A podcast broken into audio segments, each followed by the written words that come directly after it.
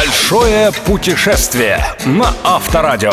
Авторская программа Станислава Кучера. Большое путешествие.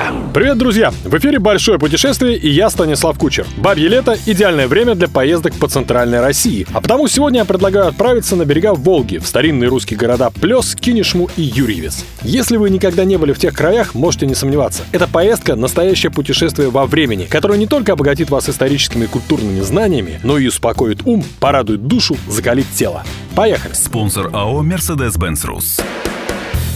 Большое путешествие на Авторадио.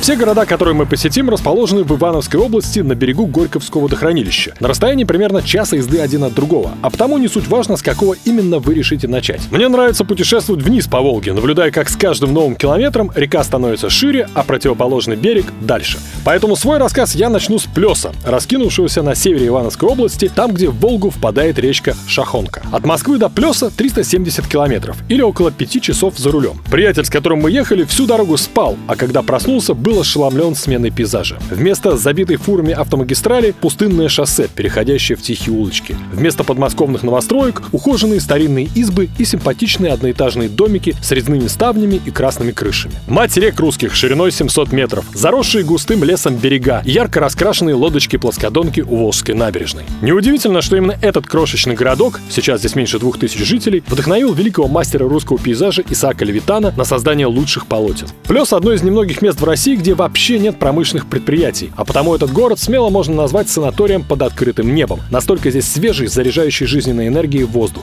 Мы провели в Плесе всего два дня. Утром и вечером выходили на пробежку по трехкилометровой набережной. После каждой пробежки у нас было приятное ощущение легкого кислородного опьянения, которое сопровождалось небывалым подъемом настроения и приливом сил. Окружающую красоту почему-то хотелось не фотографировать, а именно живописать. Не случайно, помимо Левитана, здесь отдыхали и работали выдающиеся русские живописцы Репин, Саврасов, Виноградов, Васильев и не один десяток других менее именитых художников. Здесь же однажды выкупил пустошь Хмельницы и построил себе дачу Федор Шаляпин. В общем, совершенно логично, что пять лет назад Плес был внесен в список исторических поселений федерального значения. Летом здесь регулярно останавливаются теплоходы с туристами, и в эти часы набережная напоминает оживленный европейский курорт. Впрочем, особенное очарование, я уверен, город обретает именно бабьим летом, когда унылая пора очей очарования своей прощальной красой превращает его в идеальное место для медитации и созерцания русской природы. Дом-музей Левитана, музей древнерусской семьи, музей первобытного рыболовства, выставочный зал сообщества плеских художников, 8 действующих православных храмов. Вы уже поняли, что несмотря на размеры, Плес может предложить неплохой выбор пищи для духа. С пищей для желудка все тоже обстоит отлично. Превосходные блюда русской кухни домашнего приготовления можно попробовать в нескольких уютных кафе,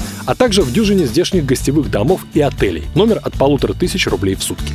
Большое путешествие. Путешествие на Авторадио. От Плеса до следующего пункта нашего маршрута Кинешмы 90 километров или полтора часа неспешной езды. Когда-то этот второй по численности населения город Ивановской области был крупным портом и промышленным центром. Однако в 90-х годах большинство предприятий закрылись или обанкротились, а потому сейчас Кинешма является собой чудесный утопающий в зелени городок Волжской Швейцарии, который делает ставку на развитие туризма, спортивных и оздоровительных комплексов. Самое живописное место здесь – Волжский бульвар, выложенная брусчаткой аллея, с которой открывается великолепная панорама Волги. Старожилы утверждают, что вдохновленный видом драматург Александр Островский именно здесь задумал написать свою легендарную пьесу «Гроза». Другие достопримечательности города из списка must see, то есть обязательных к посещению. Троицко-Успенский храмовый комплекс, построенный в 2003 году Кинешемский мост, один из самых длинных в России, а также памятник воеводе Федору Бабарыкину, командиру местного ополчения в смутное время. Обедать рекомендую в ресторане «Русская изба» при одноименной гостинице. Здесь подают фантастически вкусные жульены и в горшочке мясо с картошкой, способное вернуть к мясоедству даже самого убежденного вегетарианца. Да, чуть не забыл. Отдельный опыт посещения музея «Русский валенок», где хранится самый большой валенок в мире, высотой 168 сантиметров.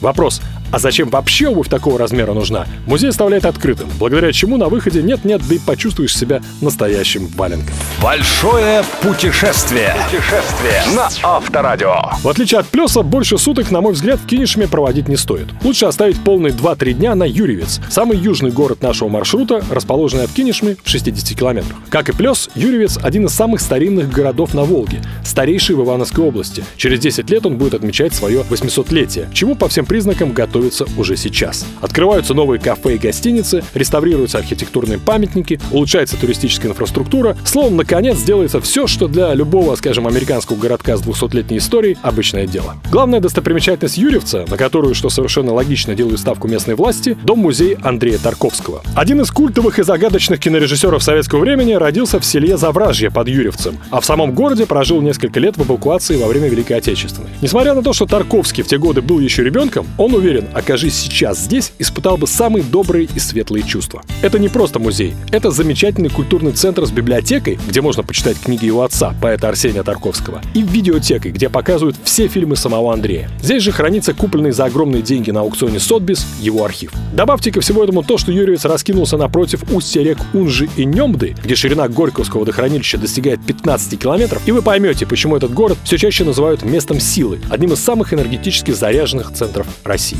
Большое путешествие. Путешествие на Авторадио. Что ж, мое эфирное время стремительно заканчивается. Уверен, музеи, храмы и другие достопримечательности Юрьевца вы найдете уже сами, когда окажетесь здесь. У меня же на этом все. Это была программа «Большое путешествие» и я, Станислав Кучер. Нескучной вам дороги и услышимся через 7 дней. Реклама спонсора. Вась, поднимай! Это какая машина за сегодня? Чего их так много? Мерседес-Бенц объявил утилизацию. Мы машины прессуем, а они цены. Mercedes-Benz Sprinter Classic Benefit. Перезагрузка. Мы прессуем наши цены. Фургон Sprinter Classic по специальной цене 1 миллион 34 тысячи 100 рублей по программе утилизации. Подробнее 8 800 200 0206. Предложение ограничено. Да когда же это закончится? До конца сентября продлили. Прессуй давай. Большое путешествие. Большое путешествие со Станиславом Кучером. Кучер дорогу знает. На Авторадио.